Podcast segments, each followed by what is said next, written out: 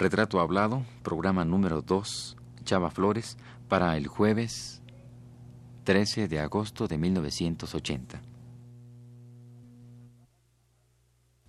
Radio UNAM presenta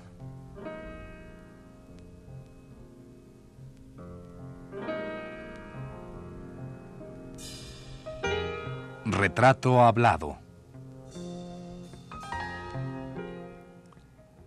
Chava Flores.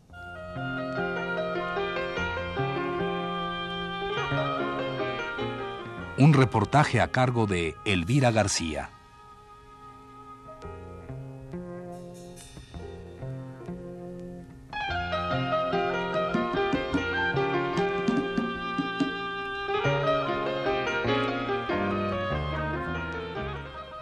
No se debe tomar a broma a un autor por el simple hecho de que acostumbre a escribir en broma. Considero que en México no hemos sabido tomar al señor Salvador Flores Rivera tan en serio como se lo merece. Hace mucho tiempo, allá en las calles del 5 de mayo, había un almacén que vendía muebles y se anunciaba, consígase la novia, yo le pongo la casa. Ahora, con la escasez de viviendas, deberían decir, búsquese la casa, yo le consigo la novia, porque ay, no aguanta. Debe ser rete feo quedarse a vivir en el Volkswagen. Este es mi tema del apartamento, Opus 14, interior 18 que en famoteado hice para cilindro y vihuela, y en él trato este problema y cómo fue solucionado por el protagonista.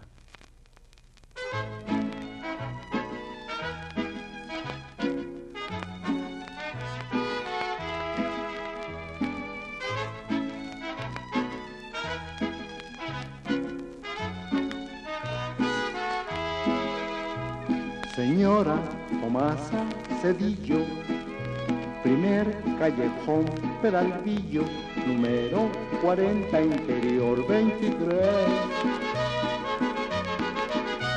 Querida Tomasa, dos puntos, el cielo ha querido que juntos vivamos la casa que vi la otra vez. Así dice el primer párrafo de la presentación que escribiera el músico Vicente Garrido para el libro autobiográfico de Chava Flores, publicado en 1973 y del que ya hemos hablado en el primer programa de la serie dedicada a Salvador Flores, el cantor del barrio. Está rete chula la casa, Tomasa. Véngate para acá. Mire, el sol entra todos los días a las 12 de la noche y nos dan agua cada 15 días, a cubetita por vivienda, ¿cómo la ve?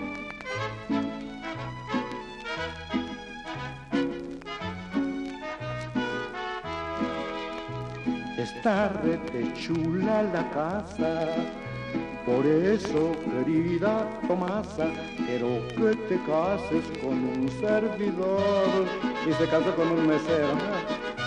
Te traes tu metate y tu ropa, cazuelas para que hagas la sopa y alguna cobija para el chiporrón. Hay radio pegado a la puerta. Si tú hablas, por él te contesta. Si dices que quieren, te dicen yo soy. Así ni te asomas pa' afuera, que un día se te va la mollera y te caes pa' la calle y adiós Nicanor. Vicente Garrido, amigo personal de don Chava Flores, escribe en otra parte de su presentación. Manuela, a pesar de que era bien Federica, como ya vieron ustedes, se casó. Pero es que cuando las muchachas deciden casarse, se vuelven como la diarrea. De que dicen algo, salen y nada las detiene. En cambio, mi otra vecina, Apolonia la Bonita, con lo chula que era la condenada, ay, cuatita, esta nomás anduvo picando chueco, nunca dio una. Esta canción la hice cuando la vi una vez que venía con el mandado. No, no es que viniera del súper ni de la plaza. El mandado era un tipo que se mandaba hasta la cocina y me la dejaba como campeona. Provecita, Polonia. Pero cuántas chamacas hay como ella que se meten con cada tipo que... Bueno, lo mismo le pasó a mi mujer cuando se casó conmigo.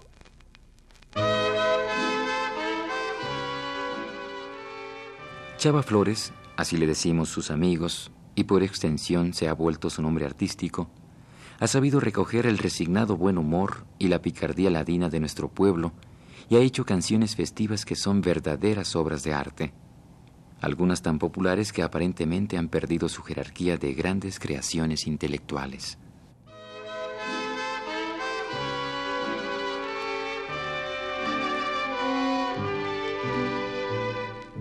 En las calles del Ciprés 24 interior 3. Vive a Polonia con su tío y con su abuelita. Si en la tarde tú la veis, como al filo de las seis, sale arreglada con su cara chapiadita y ahí está el pobre Emanuel con su dulce o su clavel. Pero a Polonia con Andrés tiene una cita.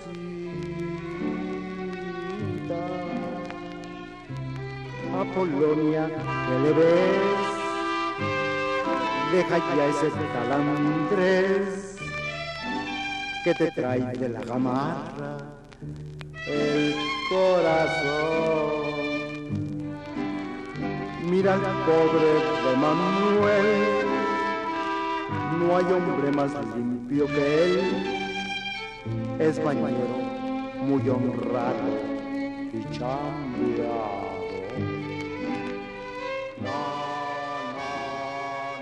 Que sirvan estos fragmentos del texto de presentación que hiciera Vicente Garrido para el libro de su amigo Chava Flores para que inmediatamente vayamos a escuchar al propio Chava rememorando sus vivencias. Mira al pobre de Manuel, no hay hombre más limpio que él, es bañero, muy honrado y chambeado.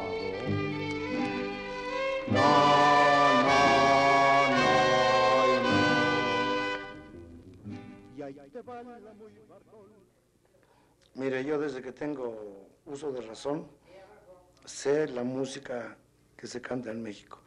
La oía yo y nunca se me olvidó. Fue en realidad mi música. Y yo adoro a todos los compositores y sus canciones.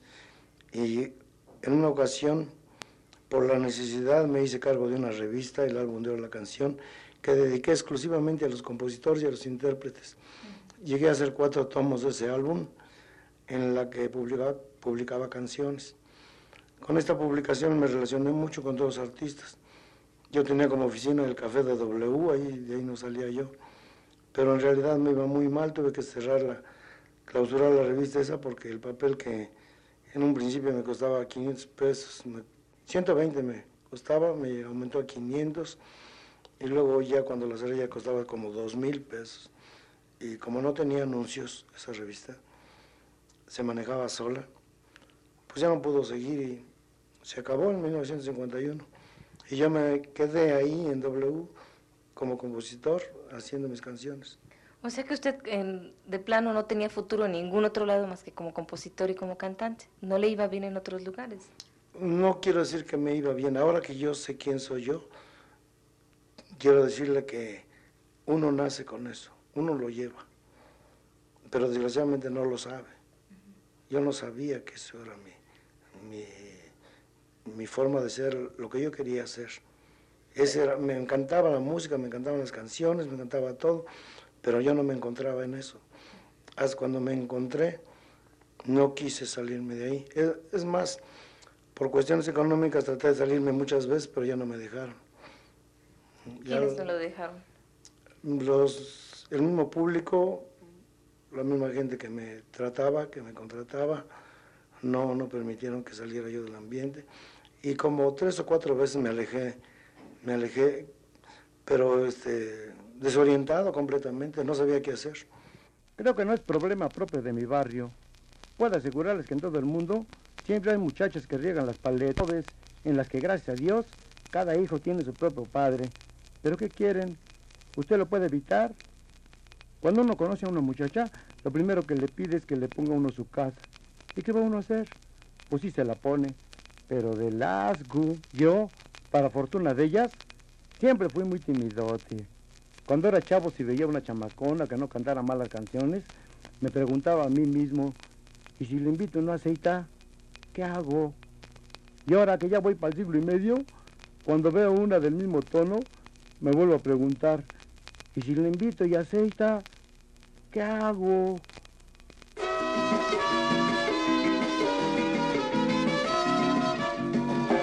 Sale María de su casa, sale corriendo la nena, porque esa prisa María, ¿qué te pasa? ¿Cuál es tu pena, tu excitación? Porque el que vende paletas Hace tres días que no viene, se fue del barrio con todo y maletas y es lo que mantiene tu preocupación. No importa que pierdas un cariño, le pones corte al niño que ahora tu amor va a ser. No pidas paletas ya mi niña, que si ya no hay de piña, de coco van a ser. Riega tus flores María, no riegues ya las paletas, no hay jardinera en la paletería, tú no prometas regarla más. Cuida tu niño María, él trae también regadera, pero ya es otra María que tu casa y tu almentera viene a alegrar.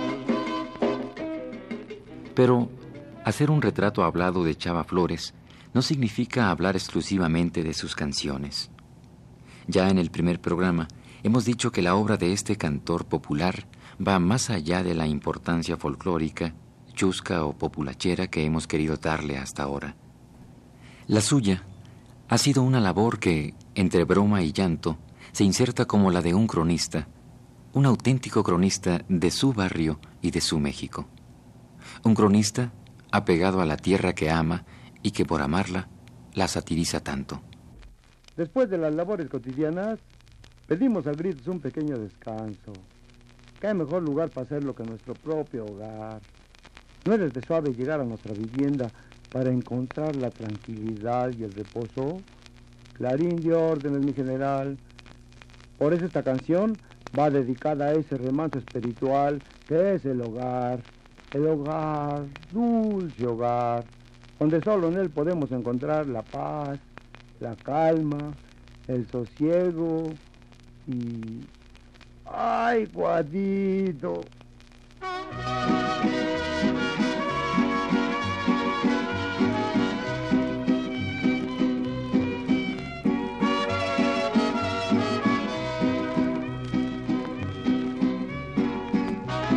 guadito! estaba lavando mientras el niña planchaba y afuera en la azotehuela de gritos coba pegaba y el radio ya ni la muela por todo el patio sonaba. Escuincles no estén gritando, rompieron ya el molcajete. Mamá, mi hermano Fernando mordió a la niña del siete. Yo ni le estaba pegando, nomás le di en un cachete.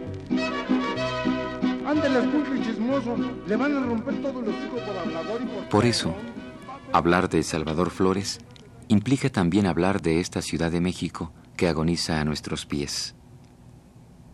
Y referirse a la Ciudad de México es llegar a fuentes inagotables y verídicas, como son los textos escritos por hombres como Ricardo Garibay, Salvador Novo, Fernando Benítez y José Emilio Pacheco, para mencionar solo algunos. Hoy, para comenzar esa marcha dolorida por lo que ha sido, es y será la ciudad capital, daremos lectura a algunos párrafos del libro Viaje al centro de México, escrito por Fernando Benítez. En ese libro, publicado por el Fondo de Cultura Económica, Benítez dice así. Sábado Distrito Federal. Sábado Distrito Federal. Sábado Distrito Federal. Aún los que tenían 10 o 15 años en 1950, cuando se inició el crecimiento explosivo de nuestra ciudad, no son capaces de acostumbrarse a su novedad inquietante, ni mucho menos a sacar conclusiones de una situación con la cual debían estar familiarizados. Para nosotros, los que nacimos con la revolución, el fenómeno se presenta más oscuro y turbador. Yo, por ejemplo, vivía en una vieja casona de la calle de Mesones y la ciudad, según se me presenta ahora, era una aldea grande, colmada de pregones y repiques de campanas. Asistíamos a misa en el altar del perdón de la catedral.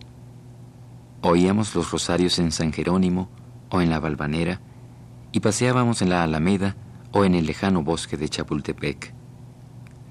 Todos los vecinos del barrio nos conocíamos bien y tratábamos de ayudarnos. Todavía a finales de los años 20, la ciudad no había perdido su vieja cara religiosa de la colonia.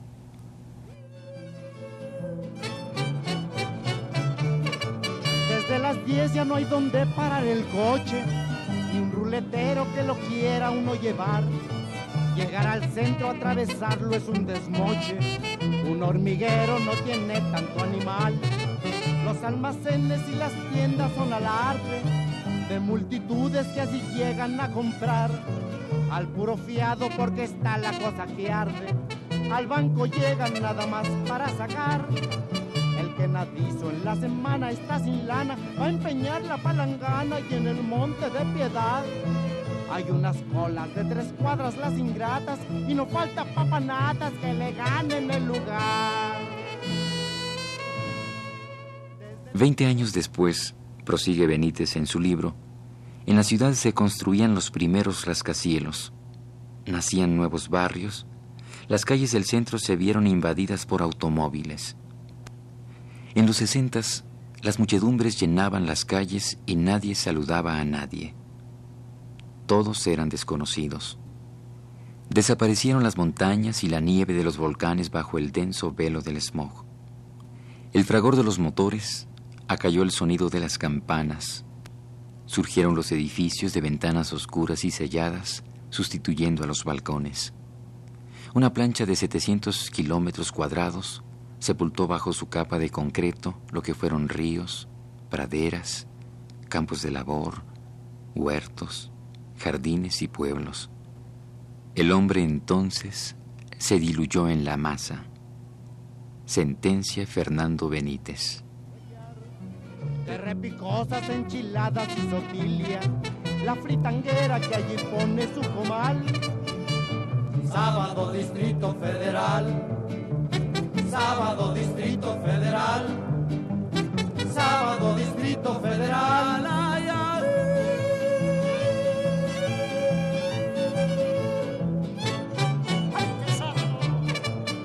burocracia va a las dos a la cantina. Todos los cohetes siempre empiezan a las dos. Los potentados salen ya con su charchina. Pa' Cuernavaca, pa' Palo Alto, qué sé yo. Toda la tarde pa'l café se van los vagos. Otros al pócar, al billar o al dominó. Ahí el desfalco va iniciando sus estragos. ¿Y la familia? Muy bien, gracias, no comió. Los cabaretes en las noches tienen pistas atascadas de turistas y de la alta sociedad. Pagan sus cuentas con un cheque de rebote. O ahí te dejo el relojote, luego lo vendré a sacar. Pero suspendamos por unos minutos el texto de Benítez y escuchemos a Chava Flores, quien también habla de su barrio y de su ciudad. Van a los caldos a eso de la madrugada, los que por suerte se escaparon de la vial. Un trío les canta en Indianilla donde acaban, ricos y pobres del Distrito Federal. Así es un sábado, Distrito Federal. Sábado, Distrito Federal. Sábado, Distrito Federal. se manifestaba esta inquietud que obviamente no estaba bien definida cuando usted era joven o niño? ¿Cómo se manifestaba? ¿Usted componía o cantaba o, qué era lo que usted sentía que quería que podía hacer, pero en realidad no lo tenía bien definido? Bueno, en realidad yo cantaba, pero cantaba muy mal, siempre he cantado muy mal. Nunca me he gustado yo cantando, no soy cantante. Pero este, cantaba todas las canciones, yo tenía archivos de canciones, de letras, ¿no?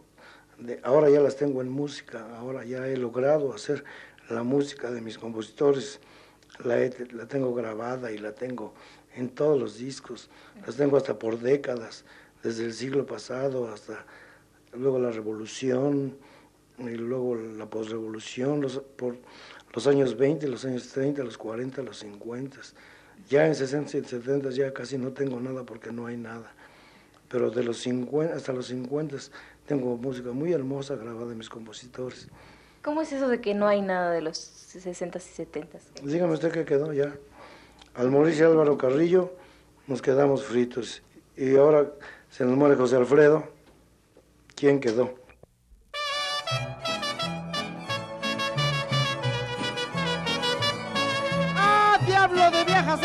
Interesadotas, pero eso sí. Si yo te bajara el sol, quemadota que te dabas, ¿eh? habas. Si te bajara la luna, como diablos la cargabas, habas. Si te bajara una estrella, vida mía, te dislumbrabas. Mejor no no te bajo el sol, ni la luna, ni la estrella, pa' que no te pase nada. Mejor no te bajo el sol, ni la luna, ni la estrella, no seas tan interesada. Fernando Benítez y Chava Flores hablan del mismo asunto, pero con lenguaje diferente. El primero se indigna, se apena y lo critica. El segundo ve el error, lo conoce de cerca y lo satiriza. ¿Cuál de los dos lenguajes tendrá o tiene más efecto? Hasta ahora, el evidente tal vez sea el de Chava Flores, que ha llegado en forma de canción a los rincones de México, de la ciudad y de sus habitantes. Lo que no podremos saber es si este mensaje, por llamarlo de alguna manera, penetra en la conciencia de todos los que, querámoslo o no, contribuimos al deterioro de esta remotamente llamada ciudad de los palacios. Y para cerrar con broche de presión, los voy a invitar a un suceso que hubo hace algunos años en mi barrio. Llegó el Paseo de la Reforma. Entonces, cuando el Paseo de la Reforma llegó a mi barrio, yo lo tuve que recibir con una canción para darle la bienvenida. La canción es esta y se llama Vino la Reforma y espero que no les guste para que no me la vuelvan a pedir. Muchas gracias.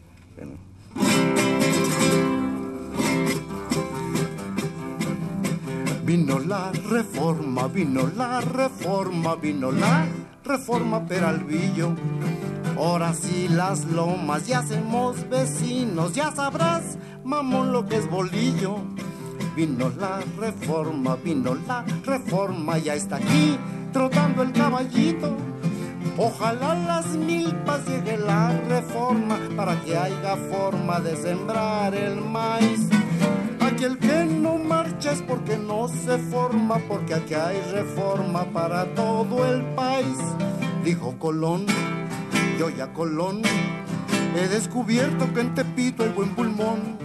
Cuauhtémoc fue, qué mal le fue, hasta la lanza le volaron. Oigaste, Ángel no es, Ángel así es, la que se quiere ahí en la aduana establecer y si la Diana viene, aquí ropa tiene pa' que no se apene de vivir a raíz.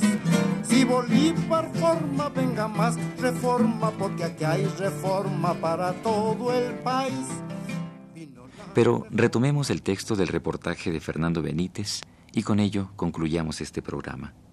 Con esa claridad y esa rabia positivas características, Benítez escribió. Vino la reforma, vino la reforma, vino la reforma Peralvillo.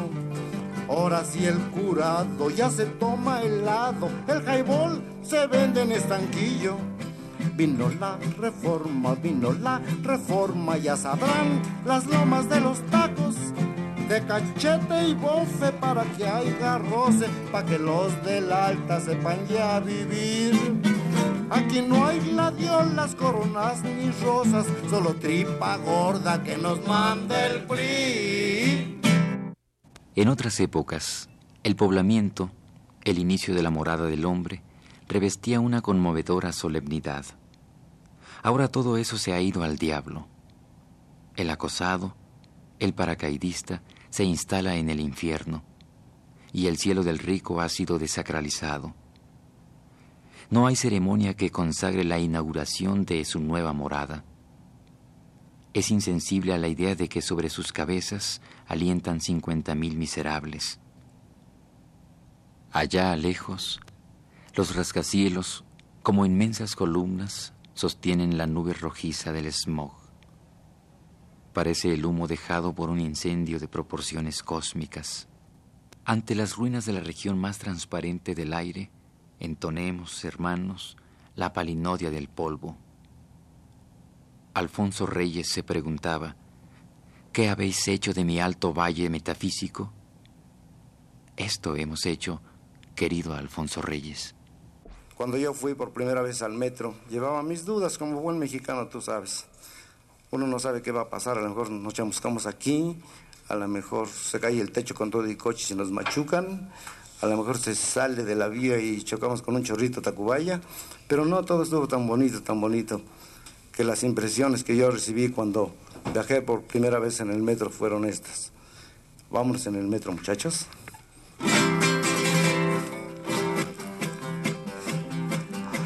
Adiós mi linda Tacuba, bella tierra tan risueña. Ya me voy de tu legaria, tu marina, tu pensil. Ya me voy, me lleve el metro por un peso hasta Tasqueña. Si en dos horas no regreso, guárdame una tumba aquí. Al bajar a los andenes escuché esta cantaleta. Al mirar llegar los trenes no se aviente para entrar. Si en 17 segundos no ha podido ni se meta, ni se baje la banqueta que se puede rostizar. Esta fue la segunda parte del programa sobre Chava Flores. Le invitamos a escuchar la tercera el próximo jueves a las 22.15 horas. Gracias por su atención.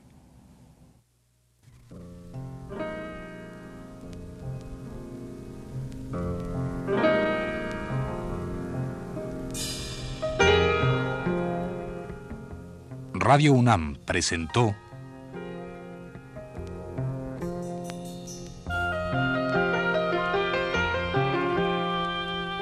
Retrato Hablado. Chava Flores.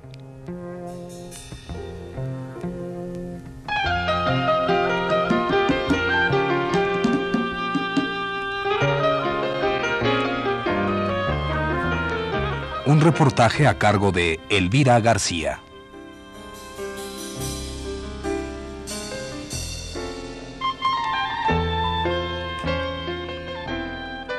Guión y producción general de Elvira García para Radio UNAM. Realización técnica de Abelardo Aguirre y José Luis Aguilar. En la voz de Fernando Betancourt.